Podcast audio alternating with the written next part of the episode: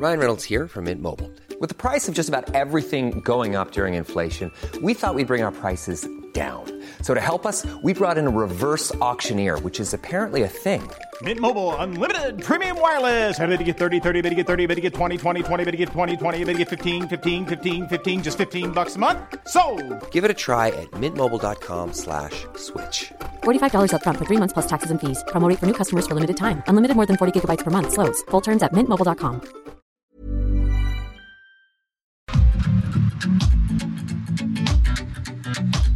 GastroLab es un lugar donde cabemos todos. Aquí encontrarás historia, recetas, producto, materia prima, vinos y un sinfín de cosas que a todos interesa, ya que con cocina y vino se aprende en el camino. Déjate llevar por el chef Israel Arechiga a un mundo delicioso. GastroLab.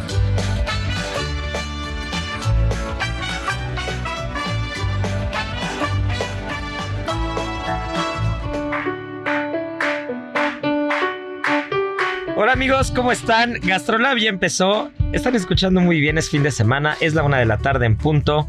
Y ya estamos aquí en la cabina.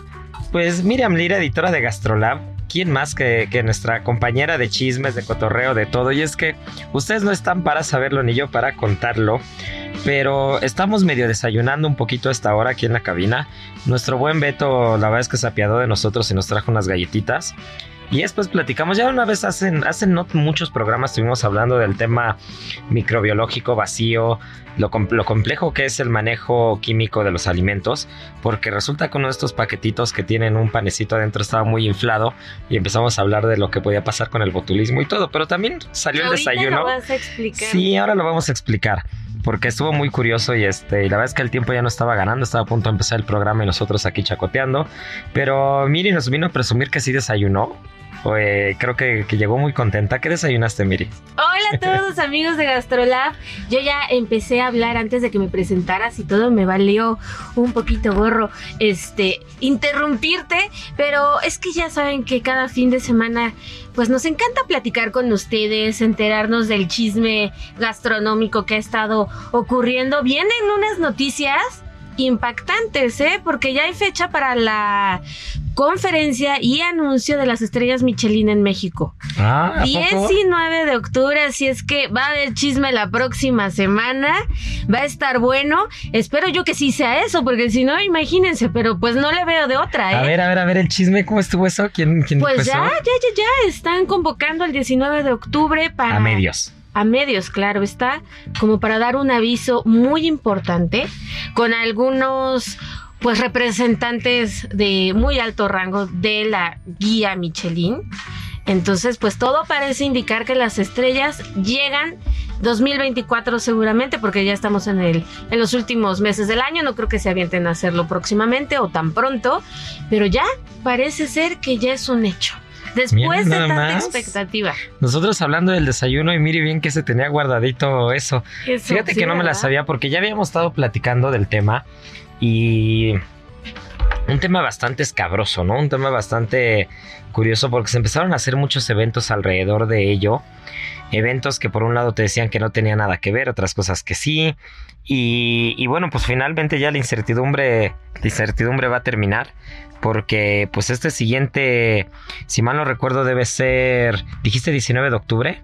Sí. Será viernes, ¿no? Viernes 19 de octubre, seguramente, no sé qué día vaya a ser. Pero bueno, jueves o viernes 19 de octubre ya nos estaremos enterando. Es jueves. Jueves. Es jueves, entonces viene con todo.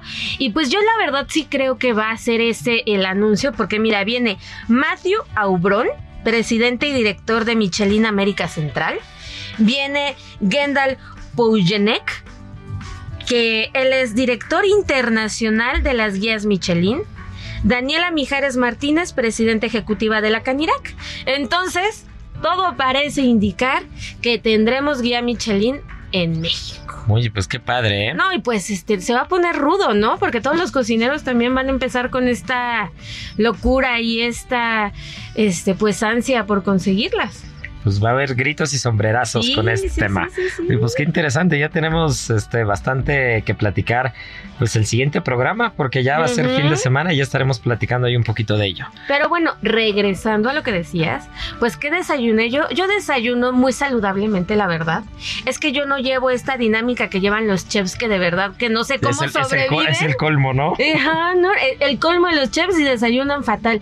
O sea, uno cree, nos decía ahorita nuestro productor, no, pues de un zarpazo se hacen eh, un socarrat, un arroz meloso, un este. Un omelette, un ¿no?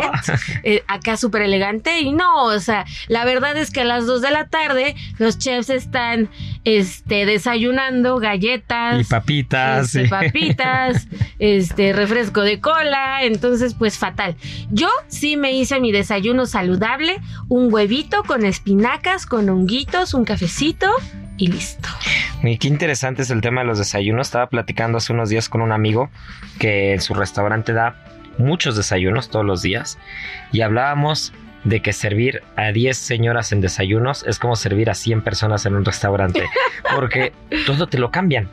Todo, Wow. todo te lo cambian. Yo hace años me tocó servir desayunos en algún restaurante en el sur de la ciudad y, y era increíble que si tú decías hay huevo con salmón, te pedían el huevo con salmón sin salmón y sin huevo, ¿no? No, y bueno. entonces, este, y los, las claras bien cocidas pero jugosas, pero la yema que no esté volteada, pero que sí esté bien cocida, pero que no se pase de cocción. Te dicen unas cosas tan raras en los desayunos que, que es increíble lo tanto que te pueden modificar un plato, pero es únicamente en el desayuno, porque en la comida y en la cena la verdad es que no, prácticamente no, nosotros no sufrimos mucho de que nos cambien los platos, pero en los desayunos es, es bastante curioso, es un, es un tema que pasa, así como existe la máxima en los restaurantes de que el lugar que funciona en desayunos no funciona en cenas, esa es como una regla de oro, ¿no? Si vas a abrir un restaurante y vas a servir desayunos, cierran cenas. ¿Qué ¿no? será? ¿Qué será? Me imagino que como es la primera comida del día, pues la gente está como más clavadona como en su programa de alimentación. ¿No? Así como de, no, el nutriólogo me dijo que solamente claras, me dijo que... Sí, de que te cambien, de que te cambien las cosas, sí. Está, ¿no? es como más, te fijas más, ¿no? E, En, en la primera comida de lo que te sirven, pero no sean así. Si, si hay alguien que nos está escuchando, pues relájese un poquito ese día que sale a comer delicioso y ya los otros que estén en su casa, pues ya pone todas sus restricciones. No, Porque pero, pobres chefs. pero en el desayuno ya como que uno está acostumbrado, la verdad. Ah, sí. Eso sí, sí era como muy normal. Era Ah. muy normal. Entonces pero- pidan lo que quieran. Eh, pidan lo que quieran. Ay, sí, así como de repente nos hemos puesto medio, medio gruñones y decimos, no hagan estas cosas raras. Este, en el desayuno no hay bronca. Ya en los, la, la cocina ya sabe que van a cambiar todo de todas maneras, ¿no? Entonces, eso ya, eso ya lo sabemos, no pasa nada. Y, y antes de entrar en materia, porque las páginas de Gastrolab se vistieron con un gran cocinero, un gran cocinero mexicano, nada más y nada menos que de Puerto Vallarta. Antes de pasar a eso, eh, ¿cuál sería para ti, Miri, el desayuno, el desayuno sí o sí ideal? Tu desayuno el perfecto. desayuno perfecto. Qué buena pregunta, porque, bueno, la verdad es que yo de repente sí suelo ser un poco saludable, como, como ahora. Un poco, un poco saludable. Un poco saludable, porque después de. Lo que no les conté es que después del cafecito me eché un pancito, ¿verdad? Pues ahí ya como que un poquito la regué. Pero algo ideal sería súper monchoso, como algo. O sea, mi desayuno ideal sería aquel que no te engordara nada, de entrada. O sea, algo que esté lleno de tocino, de crema, de tortillas, o sea, de estos hotcakes en cuatro, en cuatro este, Pisos. en cuatro pisos con muchísima Miel de eh, maple. miel y bueno, Nunca voy a entender el Mermelada. hot cake con miel y tocino, perdón. uff, es delicioso. ¿Sí es delicioso? Muy. ¿Soy, soy un hereje del hot Sí. acaso? Que te diga toda la gente, pero sí, Ya. sí, sí, es muy rico. A mí me encanta. Bueno, es que nunca voy a entender el desayuno realmente, como que no me hace muy feliz. Ah, a mí sí. Pero recientemente, en Valle de Bravo, que estuve cocinando por ahí apenas, Ah, claro. tuve, tuve oportunidad de probar, me llevó un gran amigo a probar unos taquitos de jabalí asado. Uf, eso para Qué mí es el desayuno perfecto. Había quesadillita, queso, queso ranchero, tortilla a mano, había tacos de jabalí asado que le estaban ahí girando el, el jabalí, un jabalí muy famoso en Valle de Bravo, y salsitas molcajeteadas como cuatro diferentes. Uy, si no, querías aguacate, aguacate, podías pedir sopita de rabo, de médula, lo que quisieras. Una cosa, de verdad, eso para mí es eso o la barbacoa de Santiago que siempre lo he dicho en la caseta de Palmillas, yendo de México a Querétaro, para mí es el desayuno ideal por excelencia. Fuera de eso, me lo puedo brincar olímpicamente y llegar directamente aterrizar directo y sin escalas a la comida. No, es que estás mal, estás mal porque sí hay que desayunar. O sea, yo no sé cómo la gente de verdad puede vivir sin su desayuno. ¿Con Yo, café? yo- ¿Café? No, ¿Café? no, no, no, no. Yo sí soy de las personas que me pongo así, así de bonita y tierna como me ven, eh, angelical. Eh. Si no como mi desayuno, así me transformo po- co- así de- como ¿Sí monstruo. enloqueces? Sí, no. Bueno, Tener hambre es muy feo. sí, es muy feo tener es muy hambre. feo. No se el Pero bueno, qué bueno que hay tantas personas en este país, en esta ciudad, en este planeta comprometidas con, Con el con, desayuno. con el desayuno y con, con el alimentar a las personas, ¿no? Que, Ah, que, sí. que qué rico es, qué rico es ir a un lugar y que nos atiendan bien, que comamos rico.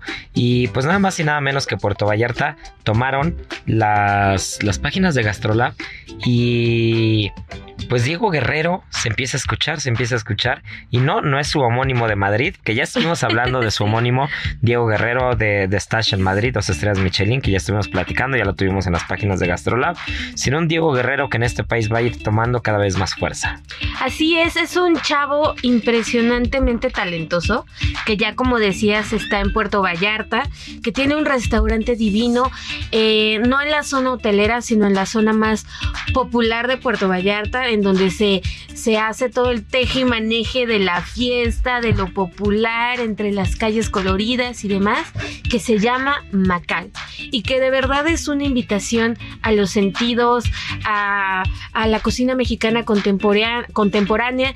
Él dice que, que, pues cuando deciden eh, abrir este restaurante, pues mucha de la de la mm, pues exigencia que había sobre todo en el mercado pues era ir uno a un lugar que fuera mucho más turístico bueno es muy turístico donde está pero más eh, hacia la costa que tuvieran vista al mar ya saben como estos lugares dentro de hoteles y demás y decidieron ellos pues irse un poquito más hacia hacia el pueblo hacia donde vive se vive lo local no y la otra fue que pues también pues la, la demanda de mariscos de cocina de mar pues es enorme. Y él también decide pues un poco pues alejarse un poquito de aquello este no del todo porque sí hay mucho pescado también en su carta pero empezar a, a adentrarse pues a otras propuestas gastronómicas que lo han llevado a ser catalogado este año ya dentro de los Best New Chefs por una revista muy famosa. Lo estaremos viendo mucho y estaremos escuchando mucho de él. Y pues bueno pues él es Diego Guerrero y el restaurante es Macal. Tienen que ir a conocerlo. Es precioso es chiquito y de verdad que los va a consentir enormemente. Oye, pues qué rico se está poniendo el tema gastronómico allá por la zona. Eh, ahora que tuve oportunidad de justo estar cocinando por allá, hay unas propuestas de verdad increíbles. ¿no? Se me viene a la mente así muy en corto eh, la tienda grande de Chava, se me viene a la mente Tintoque de Joel, Tintoque. se me viene a la mente eh, justo lo que están haciendo en Macal, en Loma 42, o sea, hay muchos restaurantes en los que están haciendo muchas cosas muy interesantes. Y si, y si quien nos está escuchando no se imagina el restaurante, pues búsquelo en Instagram, están como macal.gastronomía y se van a dar una se van a dar una buena idea de lo que se está haciendo, porque aparte sabes que me encanta que, que Vallarta está haciendo esta como expansión hacia el interior sí de manera muy curiosa, porque lo mismo hizo Chava con la tienda grande en Vallarta. Y eh, ya te alejas un poco de, los, de las grandes cadenas hoteleras, te alejas un, pon- un poco de las calles principales turísticas, de, de la playa, te alejas un poco de ahí y te vas hacia el interior de Puerto Vallarta, hacia alguna otra zona, alguna otra colonia, algún lugar que no es tan turístico y que eso hace que, que- que la ciudad se vaya estirando, ¿no? En lugar de que se vayan cogiendo todas hacia los mismos puntos de interés de toda la vida, hace que se vaya extendiendo y creo que la propuesta gastronómica de Diego en Macal, pues es una de las cosas que hay que ir a darse una vuelta, ¿no? Es más, hablando de desayuno, se me viene a la mente un restaurante que probé también por la zona que se llama Masame. Mm. Y Masame me eché, escucha esto, un guarachito de tripa. Ay, qué rico. No saben, no saben qué delicia. Me lo eché junto con José Luis, el chef de Cero San Ángel, nos lanzamos a Vallarta a cocinar los dos. Y, y la verdad es que nos sorprendió una gordita de carne asada. Nos echamos, no me acuerdo qué otra cosa pidió José Luis, unos, ah, ya me acordé, unos chilaquiles como con birria No, y el, y el guarachito de tripa. Y una cosa de verdad cañona. Digo, no es casualidad que un festival como Vallarta y Nayarit Gastronómica lleve 15 años. Ahí también estuvo Diego Guerrero cocinando en una de las cenas. Creo que en el, en el Cristal estuvo por ahí cocinando él. Eh, a mí me tocó en Chali. Ahí estuvimos como compartiendo el festival, no coincidimos, pero eh, sí creo que, que gastronómicamente hablando, Vallarta se está poniendo bien interesante y quien tiene en la mente el puerto de Vallarta como, como un lugar únicamente turístico para ir a vacacionar, eh, pues también el turismo gastronómico, más allá de ir a echarse una alberquita o ir a la playa, la verdad se está poniendo cañón. Sí, es muy importante destacar eso porque de verdad que, que, que ellos, estos cocineros, han sido punta de lanza en ese sentido, ¿no? De hacer comunidad, de impulsarse entre ellos, de buscar nuevas propuestas y nuevas, eh, arriesgarse totalmente, ¿no? En, en zonas que tal vez les pueden ser más complicadas que si se van como chef ejecutivo a un hotel y demás, pero lo están haciendo muy bien.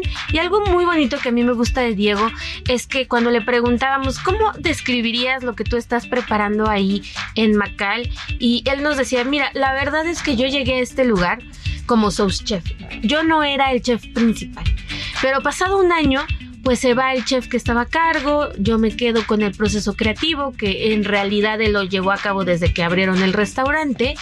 Y dice, la verdad es que yo empecé a ver esta carta como una cocina de corazón, de sentimientos, de apapacho. Y eso le fue como que un poco, aunque suena súper romántico, abriendo como esta cuestión creativa para ir haciendo platos que, que pues se fueron desarrollando muy bien, ¿no? Y que ahora mismo pues le han dado mucho reconocimiento y que lo mantienen pues entre los mejores chefs ya, ya de, de, Vallarta, ¿no? Entonces ha ido creciendo muchísimo, tienen que, que ir a probarlo porque sí, sí se van a sorprender, tiene sabores muy interesantes y pues bueno, él empezó su carrera aquí en Ciudad de México, él es de Ciudad de México, estuvo en Rosetta, estuvo en Catamundi, entonces pues ahí empezó como a adentrarse a la gastronomía, es un chef súper, súper joven, entonces también pues este, pues va labrando su camino y creo que también eso le da muchísimos puntos extra porque se arriesga y no tiene, no tiene como reparo en, en, en ir hacia adelante, ¿no? Y el proyecto nació en pandemia, pero con todo y eso ha ido como teniendo cada vez más relevancia y bueno, ya están pensando en tener este más proyectos, ¿no? Uno de ellos que se va a llamar Raíz que va a ser el doble de tamaño de- del restaurante de Macal y también están pensando en algunos lugares que, que sean ex- exclusivamente para brunch, para bronchar, que, que también es un, es un concepto muy padre y tiene otro de, de- de cocina de calle, ¿no? De que puedes encontrar en Puerto Vallarta, pero pues llevado pues a un local pues como más divertido y jocoso y apapachador. Y un tema importante es que también la, la mixología tiene un lugar fundamental en el lugar, ¿no? Y cada vez eh, más restaurantes mexicanos le empiezan a dar protagonismo a la mixología. El tema de, de los drinks, las bebidas, pues es una cosa que es un complemento evidentemente eh, natural a, los platos, a la gastronomía y a muchas propuestas. Y también otra de las cosas, uno de los datos curiosos, es que en Macal tienen dos diferentes menús de degustación. Tienen uno de 7 tiempos y uno de 10 tiempos. Entonces, si andan por la zona y son fans, son fanses, ¿no? De, Fanses. de los menús de degustación, eh, pues es un lugar en el que vale la pena darse una vuelta. Y tienen un taquito delicioso de pato confitado con costra de quesito Ramonetti que está súper, súper rico. De verdad que yo Ah, creo que pues- fue lo que más me gustó y me encanta. Tuvimos hace un mes aquí. Sí, sí. Tuvimos hace un mes aquí plática con, con la gente de Ramonetti, justo desde Ensenada, y este y fue muy fue muy curioso porque pues, es una empresa que ha picado piedra y que está haciendo unos quesos espectaculares, ¿no? Y, y creo que eso va a ser el hilo conductor de lo que viene en la cocina mexicana. Cocineros jóvenes haciendo propuesta, haciendo eh, lugares con mucha creatividad, con mucho sabor y respetando el tema de la materia prima y el producto y haciendo uso de todo lo que este país nos está dando porque cada vez se pone mejor el tema de la materia prima en México, ¿no? El tema de los quesos. Eh, recientemente ahora que estuve cocinando en, Valle de Bravo, eh, uno de los datos curiosos fue que todo lo que cocinamos todo lo que era vegetales venía o de la pausa o de Alma Tierra o de las Chinampas, ¿no? Tres proyectos sustentables de, de producto totalmente de temporalidad local y la verdad es de que nos sobraron productos. O sea, primero teníamos que estructurar un menú de seis tiempos y también estábamos viendo lo del queso y justo pensé, dije, nos traemos algo de Ramonetti y después finalmente encontramos algo de queso local, ¿no? Entonces, cuando te das cuenta la variedad de cosas que hay, pues es increíble eh, la, la variedad de platos que puedes crear con ello, ¿no? Y creo que en el caso de Diego Guerrero, haciendo uso de productos, de técnicas, de sabores y con todas las bases que ya trae, pues no vienen más que éxitos para él. Sí, y algo muy bonito que tiene que ver con lo que estabas diciendo es que también se fija mucho en el producto local, ¿no? De dónde vienen sus ingredientes y, me encantaba cuando decía en la entrevista que, bueno, a él mientras esté él mientras esté completamente seguro que todos sus ingredientes provienen de productores locales y que todo el dinero que él está ayudando a producir y a gestar en este restaurante se quede en el puerto, en Puerto Vallarta, ya con eso él ganó. Entonces eso me parece increíble porque pues le da un valor agregado al lugar, ¿no? No es esta ambición de, de crecer por crecer, sino también de, de ver por quienes vienen eh, acompañándolo, ¿no? Con el producto que es lo más importante en un restaurante. Pues así va a ser y pues nada, a darnos una vuelta por allá, echarle una visita a Macal, Diego Guerrero, echarle una visita a Tintoque, a Joel, que ya después lo voy a traer al programa para que nos platique un poco. Me estuvo platicando mientras servíamos la cena, justo de Vallarta Gastronómica, me estuvo platicando, él pesca todo lo que vende de producto del mar, él lo pesca. Y lo, y lo, y lo pescan eh, a pulmón. ¿no? Con, lo, lo- lo pescan a pulmón y es increíble lo que hace el Ikejime, el Shikejime. Me estuvo platicando todo. De verdad se está poniendo la cosa, no es choro, se está poniendo la cosa en Vallarta, gastronómicamente hablando, muy, muy bien. Sí, y Joel justamente tiene otro lugar ahí en, en esta calle que también está tomando muchísima relevancia Versalles, que se llama El Puerco de Oro. Ah, pues mira, habrá y que. que es de puros taquitos de pork belly. Habrá En que ver- habrá que ver si es de oro. en exacto. En, En muchas muchas, este, versiones. Pero pues todos ahí le andan entrando para varios proyectos. Pues lo que también es de oro, mi querida Miri, son las redes de Gastrolab, Sí. porque nos quedan 30 segunditos antes de irnos a comerciales y tenemos que volver porque Marianita Ruiz nos va a tener el sabor oculto, no se va a salvar esta semana. No, no. Y tenemos muchas otras cosas que platicar, así que recuérdanos las redes sociales y no se nos despeguen porque apenas vamos a la mitad, ¿no? Exactamente, arroba Heraldo Gastrolab, para que nos busquen por ahí, gastrolabweb.com, Gastrolab en TikTok, Gastrolab de El Heraldo de México en Facebook, Gastrolab Radio, Gastrolab Ah. Radio. Gastrolab este, TV, entre semana. Gastrolab está hasta en las... No, yo sé, ya estamos dando lata.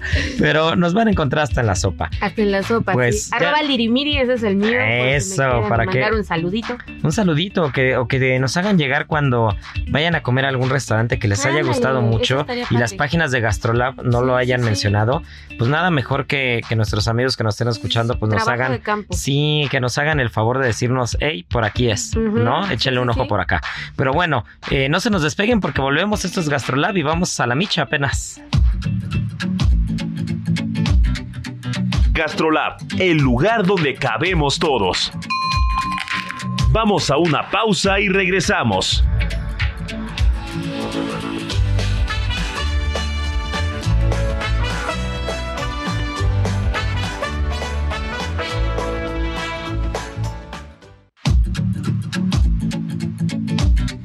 Gastrolab, el lugar donde cabemos todos. Estamos de regreso.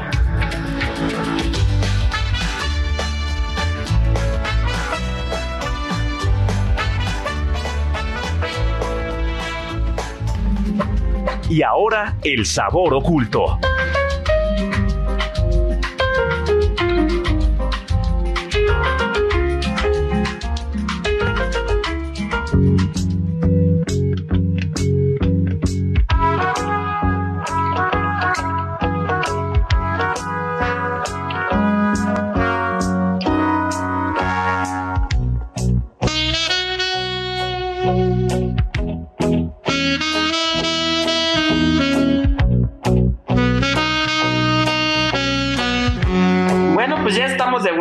Puso buenísima la primera parte, bien se los dijimos, no, no íbamos a decepcionar porque esa Marianita Ruiz, nuestra chef de cabecera, que, que hoy trae uno de los productos que más me gustan. Este sí es una rareza, no tan rareza, no es algo común en casa, pero sí es algo que en los restaurantes podemos encontrar de manera sencilla y depende de la temporalidad, por supuesto, y tiene uno de los sabores más complejos que puede tener un tubérculo. Es una, sí, es un tubérculo. Pues mira, mi querida Marianita, el sabor oculto es todo tuyo. Pues el día de hoy les voy a eh, hablar de un tubérculo que es nativo de Norteamérica y también lo pueden conocer en otros lados como pataca, alcachofa de Jerusalén, incluso girasol de Canadá o topinambur. Eh, esta, esta raíz eh, pues era muy famosa ya y se dice que los indios americanos ya, ya usaban de esta planta hace 700 años. Eh, ocupaban de todo, incluso ellas se lo comían crudo porque dicen que crudo es como la mejor forma de comer para conservar todos los nutrientes y después, eh, pues cuando con todo esto de la migración europea, llegan los europeos a Estados Unidos y quedan tan maravillados de este tubérculo que deciden llevárselo a París y a París llega en 1603. Eh, obviamente quedan fascinados con este tubérculo, lo empiezan a ocupar bastante, que ellos quieren que el resto de Europa eh, pues conozca de este tubérculo americano tan rico y tan peculiar. Entonces lo empiezan a, propagar por toda Europa, pero en España no fue bien recibido. Incluso eh, se dice que era un, un, tubérculo prohibido y entró al catálogo español de especies exóticas invasoras por Real Decreto. Ah, mira qué rareza. Ajá, eh, ya después digo, ya con los años ya lo empezaron a ocupar y es normal que lo ocupen, pero sí fue como una especie muy rara. Y ellos decían que eh, se lo consumían crudo porque esta, esta raíz tiene mucha niacina, que para quien no sabe para, eh, para qué funciona, ayuda a, reducir niveles de colesterol y también tiene inulina, que es muy bueno para las personas que tienen diabetes, es como un muy buen complemento en su alimentación y tiene otras, pues como muchas virtudes para la salud, como por ejemplo te ayuda muchísimo mejorar el sistema inmunológico, es un diurético, eh, trae muchos eh, a las personas que están embarazadas, bueno, las radioescuchas que, que, que están poniendo atención, es un muy buen elemento porque te ayuda eh, a producir leche materna, a regular el, colesterol y ayuda a reducir azúcar en sangre en esta temporada de entre el embarazo y la lactancia. Oye, qué interesante. Ahora que hablas del topinambo, la alcachofa de Jerusalén, como lo podemos encontrar en México, en el Ever catch yourself eating the same flavorless dinner three days in a row? Dreaming of something better? Well, HelloFresh is your guilt-free dream come true, baby. It's me, Kiki Palmer. Let's wake up those taste buds with hot, juicy pecan-crusted chicken or garlic butter shrimp scampi. Mm. Hello Fresh. Stop dreaming of all the delicious possibilities and dig in at HelloFresh.com. Let's get this dinner party started.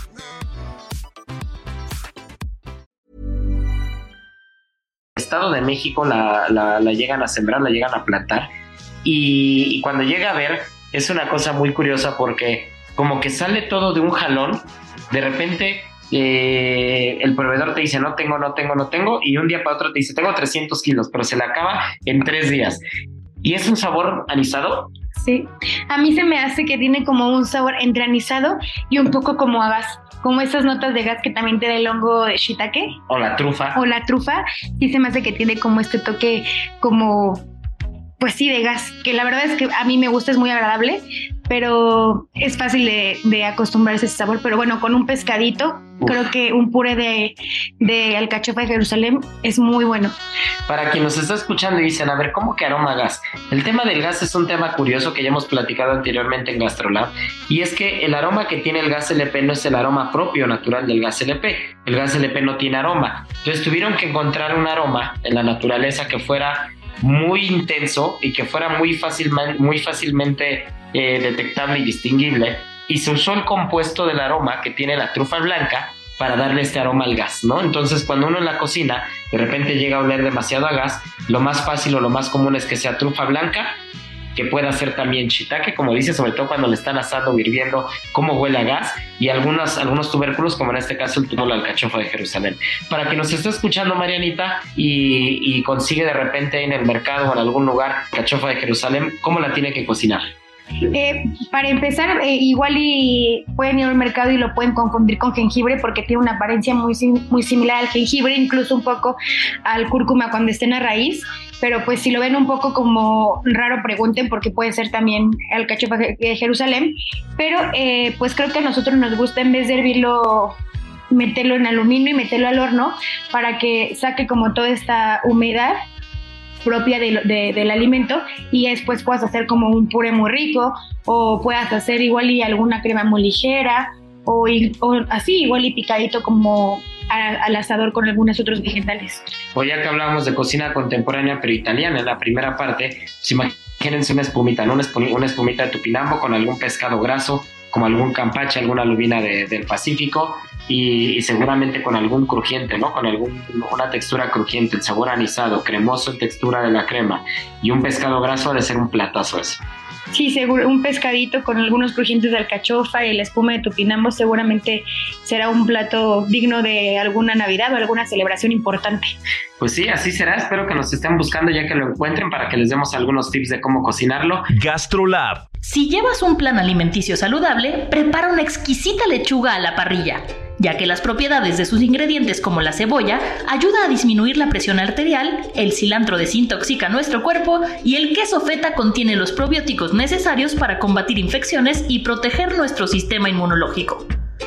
Aprende a preparar esta deliciosa receta en las redes sociales de Gastrolab en Adicción Saludable, porque la comida rica no tiene que ser aburrida.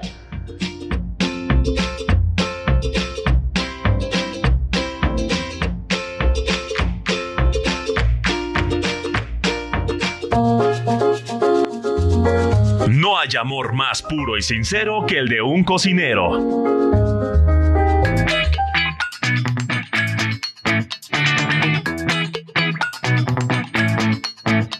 entretenidos también estamos nosotros, Miri, porque las columnas de Gastrolab, de Gastrolab impresos, se están poniendo cada vez más buenas. También en digital están disponibles, como no.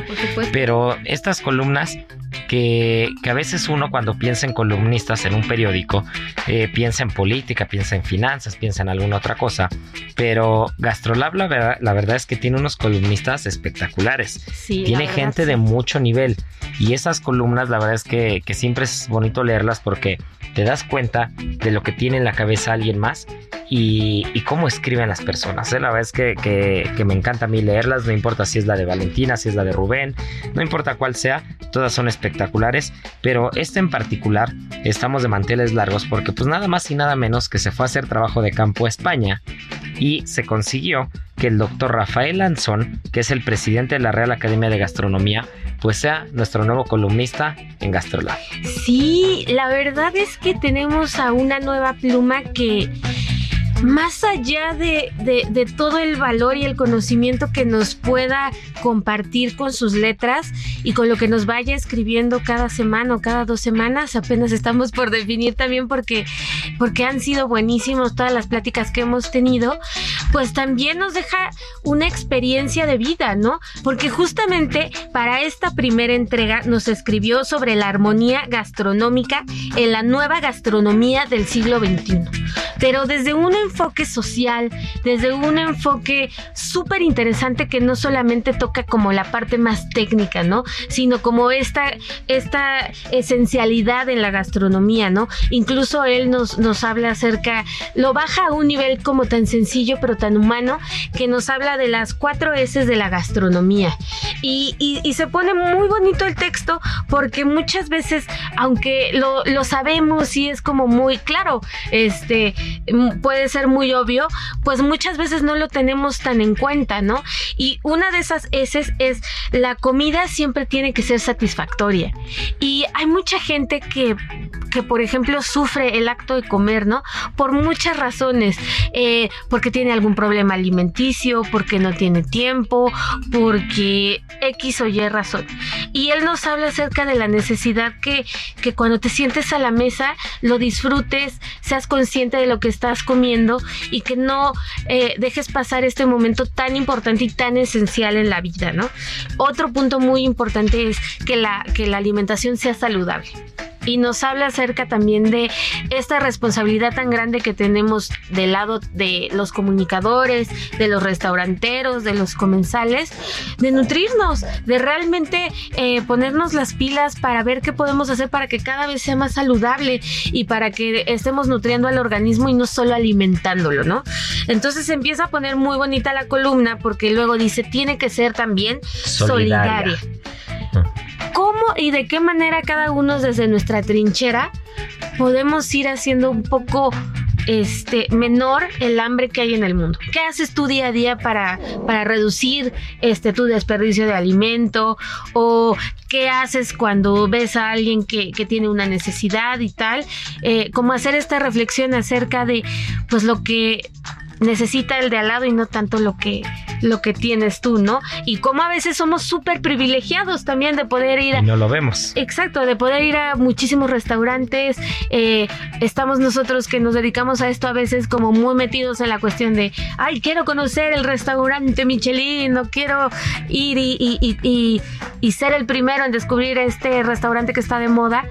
Pero a ver, ¿qué estamos haciendo del otro lado también, no? Y pues me pareció que, que, que, que tiene un punto de vista muy muy humano. Muy humano y muy claro, ¿no? Que, que, que sin, sin, lugar a dudas es indiscutible lo que dice. Y por último, algo que hemos venido platicando en todos los programas, porque no podemos obviarlo y aunque, aunque parezca cuchillito de palo, tenemos que decirlo todo el tiempo porque también es la manera en la que nosotros como comunicadores de este espacio podemos ayudar a permear en quien nos escucha que la gastronomía tiene que ser sostenible. Y justo el doctor Rafael Anson pues lo deja muy claro, ¿no? Eh, la sostenibilidad es el futuro. Tenemos que hacer de manera muy sencillo, muy simple, muy aterrizado. Dice, tenemos que hacer que la tierra y el agua nos sigan dando alimentos, ¿no? Y creo que esa parte de la sostenibilidad eh, cae en cancha de todos, ¿no? Y eso es fundamental, que cada vez optemos por, por, buscar materia prima o productos de proximidad, con menor huella de carbono, eh, de temporalidad y sobre todo que apoyemos causas que le regresan algo bueno a la tierra, ¿no? No solamente que la explota. Claro, y hace una reflexión súper bonita sobre la manera que podemos tener equilibrio y armonía justamente para encajar todo esto, ¿no? No nos está hablando así como de, bueno, pues renuncien a sus gustos eh, de ir a restaurantes con estrellas o renuncien a, a, los placeres que, que, da la misma vida en cuanto a gastronomía, sino buscar el equilibrio, ¿no? Y, y esta armonía para que puedan convivir de una manera pues amable en la mesa, con la sociedad, eh, con lo que tenemos a nuestro alrededor. Y también hablas de un concepto que es padrísimo, que es la cocina de la libertad. Ahí ya se pone un poco más, más filosófico, que habla así de cómo está transmutando la gastronomía en estos tiempos y ahora los chefs ya no solamente son estas personas que dominan la técnica, que dominan los sabores, que dominan los ingredientes, sino que ya se ha abierto tanto la gastronomía que ahora son unos artistas, ¿no? Que tienen esta libertad para expresarse como un pintor, como un escultor, de poner sobre la mesa pues sus propias ideas, eh, sus ilusiones, sus sentimientos. Hace rato platicábamos de, Diego Guerrero, como él describe justamente a su comida como una cocina del corazón. Y creo que habla justamente de eso, ¿no? De cómo ahora los chefs tienen esta libertad de poder expresarse de una manera que nunca antes tuvieron, ¿no? De crear incluso sus propias reglas, de crear su propia línea, sin que alguien les esté diciendo, ah, no, tienes que acoplarte a, a esta tendencia o esta técnica. Hay ahora muchas vertientes, hay tecnología este, en, pro de la, en pro de la cocina que les ayuda pues a hacer prácticamente lo que quieran, ¿no? Como hemos visto un montón de chocolateros, este, reposteros que, que pasan los años y, nos sorprenden con todo lo que van haciendo. Sí, de hecho incluso ves unas cosas en redes sociales que ya sí. no lo crees, ¿no? Hay chocolateros franceses que de repente ves y te hacen una escultura o una obra de arte. Exacto. No, está muy cañón. Y una de las cosas que más me sorprendió de leer la columna es que el doctor Rafael Lanzón tiene tanto que decir que metió en una columna cuatro diferentes. O sea, sí. cada, o sea, tiene tanto que decir y tanto que escribir y, y, sabe tanto y domina tanto el tema que solo en su primera entrega eh, hace el equivalente a cuatro columnas completas porque toca cuatro temas que estoy seguro que tuvo que recortar de alguna manera para que cupieran porque, porque es demasiado lo que platica. Y una de las cosas a mí que más me llamó la atención es cómo desglosa el tema alimentario, ¿no? Los cuatro eslabones de la cadena alimentaria. O sea, como en primer lugar la producción agroalimentaria, la agricultura, la ganadería es el primer eslabón, ¿no? Eh, a partir de ahí la pesca, todo, a partir de ahí se condiciona todo lo demás. Después tienes la industria, la industria de alimentos y bebidas, todos los procesos de transformación necesarios.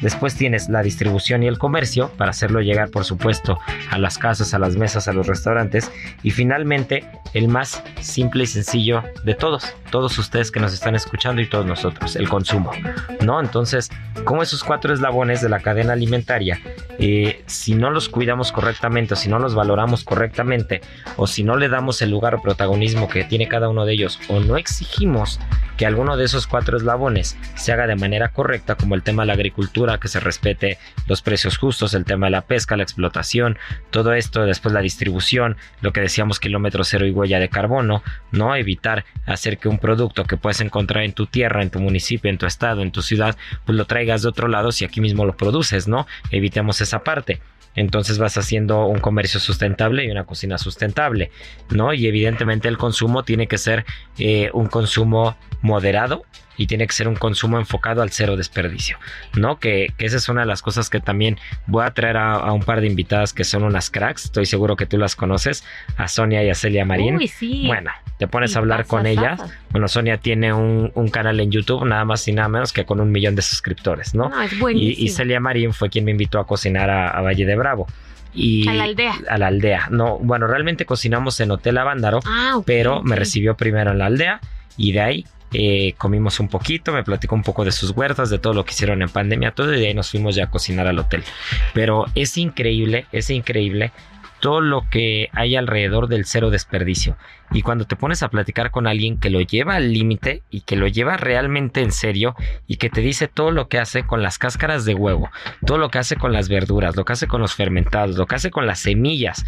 Así de decir, a ver, mis limones pues los fermento, pero como la semilla me los puedo amargar, entonces quito la semilla, pero ni la semilla tiro. Entonces la semilla después la uso para otra cosa y entonces te platica lo que hizo con los limones que cosechó de su propia huerta y cómo no desperdició ni las semillas de limón.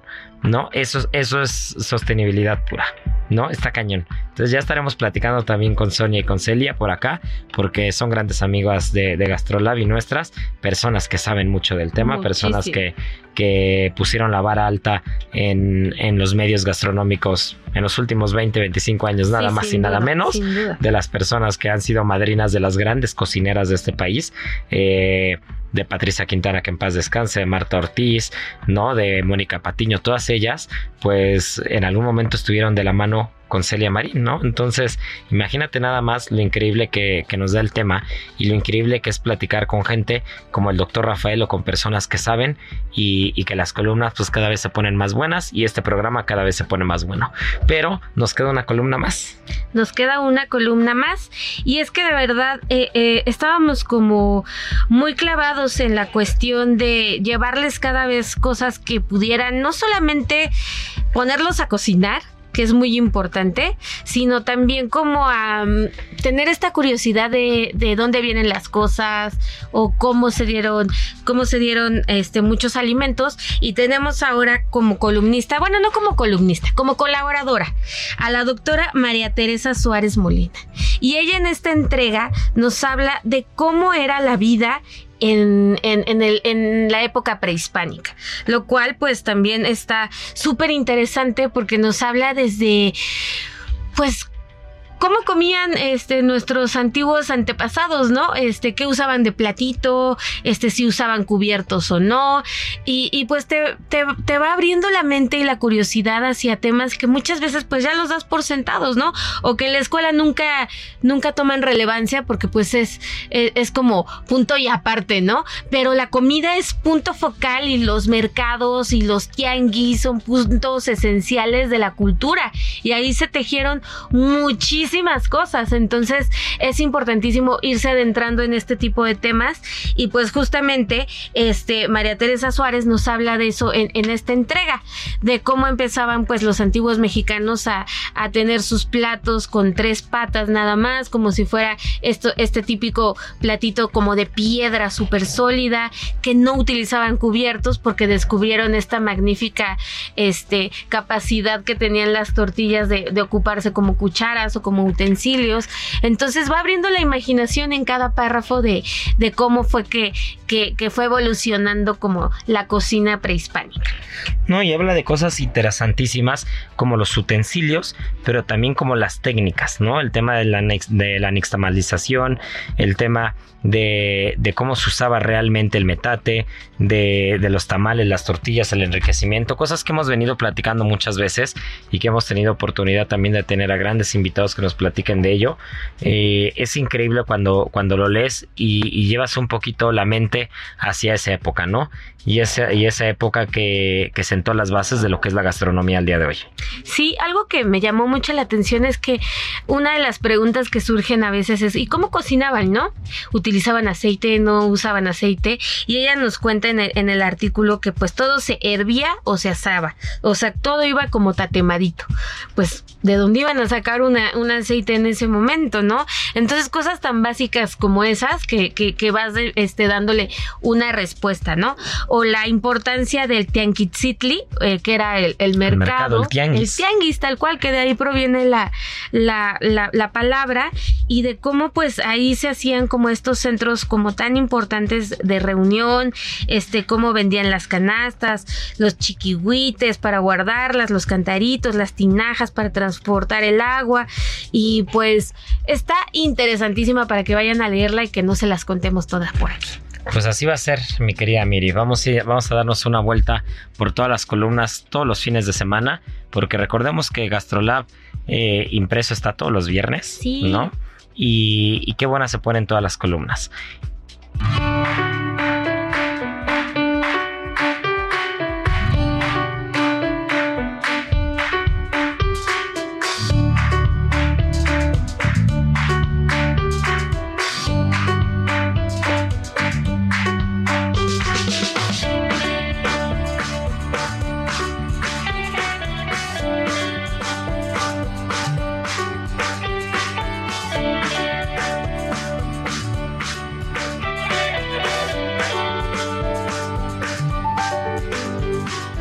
Pues nada, mi querida Miri, se nos está yendo el tiempo, pero no podemos dejar de dar al ganador o ganadora de la adivinanza pasada. Déjame ver porque aquí lo tengo anotado.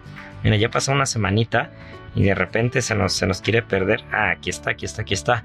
Bueno, pues eh, muchas felicidades a la chef Erika Rodríguez, que fue quien nos escribió por Instagram y latinó a la, a la respuesta muy rápidamente.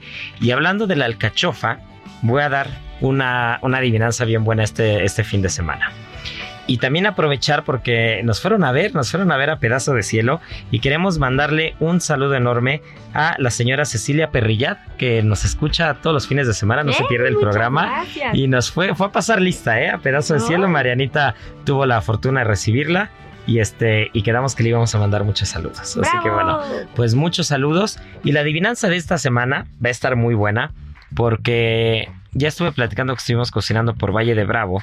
Entonces, eh, en México le llamamos alcachofa de Jerusalén, pero no es ni alcachofa ni es de Jerusalén. Tiene otro nombre en particular. Híjole. Entonces, se las voy a poner más fácil todavía porque es un tubérculo, no es una alcachofa como tal. Pero, ¿cuál es el otro nombre con el que se le conoce la alcachofa de Jerusalén? Está muy fácil, la verdad.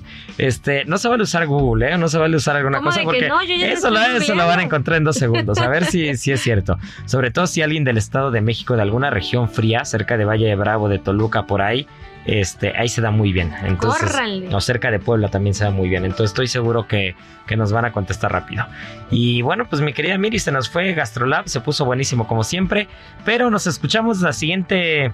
eh, el siguiente fin de semana, la siguiente chisme, semana chisme, va a haber chisme en punto de la una de la tarde. Así que ya saben, esto es Gastrolab. Gracias por escucharnos. Y tripa vacía, corazón, sin alegría. Aquí concluye otra emisión más de Gastrolab, el lugar donde cabemos todos. Déjate llevar por el chef Israel Arechiga a un mundo delicioso. Una emisión de Heraldo Media Group. Gastrolab.